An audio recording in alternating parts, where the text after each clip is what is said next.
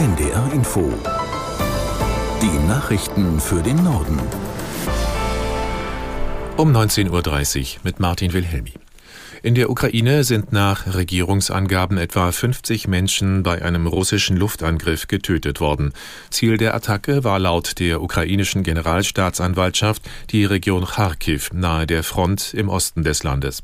Aus der NDR Nachrichtenredaktion Franziska Amler. Der ukrainische Präsident Zelensky sprach von einem grausamen russischen Verbrechen. Seinen Angaben zufolge schlug in dem Dorf Rosa eine Rakete ein. Laut den örtlichen Behörden traf sie ein Café und ein Lebensmittelgeschäft. Zu dem Zeitpunkt hätten sich dort viele Zivilisten aufgehalten. Innenminister Klimenko erklärte im ukrainischen Fernsehen, dass sich die Bewohner dort zu einer Gedenkfeier getroffen hatten. Aus jeder Familie des kleinen Ortes seien Menschen anwesend gewesen. Er sprach von einer schrecklichen Tragödie. Laut den örtlichen Behörden ist unter den Toten auch ein sechs Jahre altes Kind. Die Ukraine erhält weitere militärische Hilfe aus Deutschland.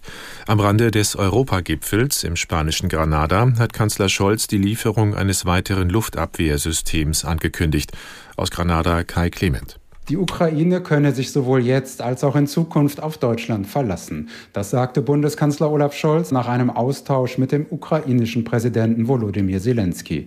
Er kündigte an, dass die Bundesregierung dem angegriffenen Land für die Wintermonate ein weiteres Luftabwehrsystem vom Typ Patriot liefern werde. Genau das werde jetzt am dringendsten benötigt. Bislang nicht zugestimmt hat Scholz dagegen einer Lieferung des Marschflugkörpers Taurus. Er erklärte dazu lediglich, Deutschland dürfe nicht nicht Kriegspartei werden. Auch müsse man verhindern, dass es zu einer weiteren Eskalation des Krieges komme. Bei einem Drohnenangriff auf eine Militärakademie in Syrien sind mindestens 78 Menschen getötet worden.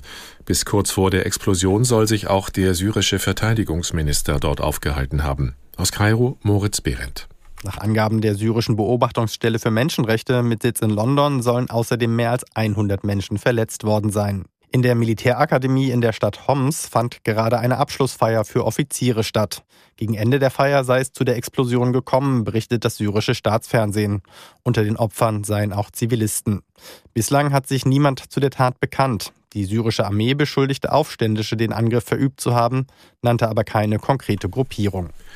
Der als rechtsextrem eingestufte AfD-Politiker Jens Meyer darf nicht wieder als Richter arbeiten. Das hat der Bundesgerichtshof in Karlsruhe entschieden und damit eine Revision Meyers zurückgewiesen. Der 61-Jährige war vorzeitig als Richter in den Ruhestand geschickt worden. Das Leipziger Dienstgericht hatte den Schritt des sächsischen Justizministeriums im vergangenen Jahr schon für zulässig erklärt. Es begründete damals das Urteil damit, dass sich Meyer immer wieder rassistisch und abwertend unter anderem in sozialen Medien geäußert habe. Das waren die Nachrichten.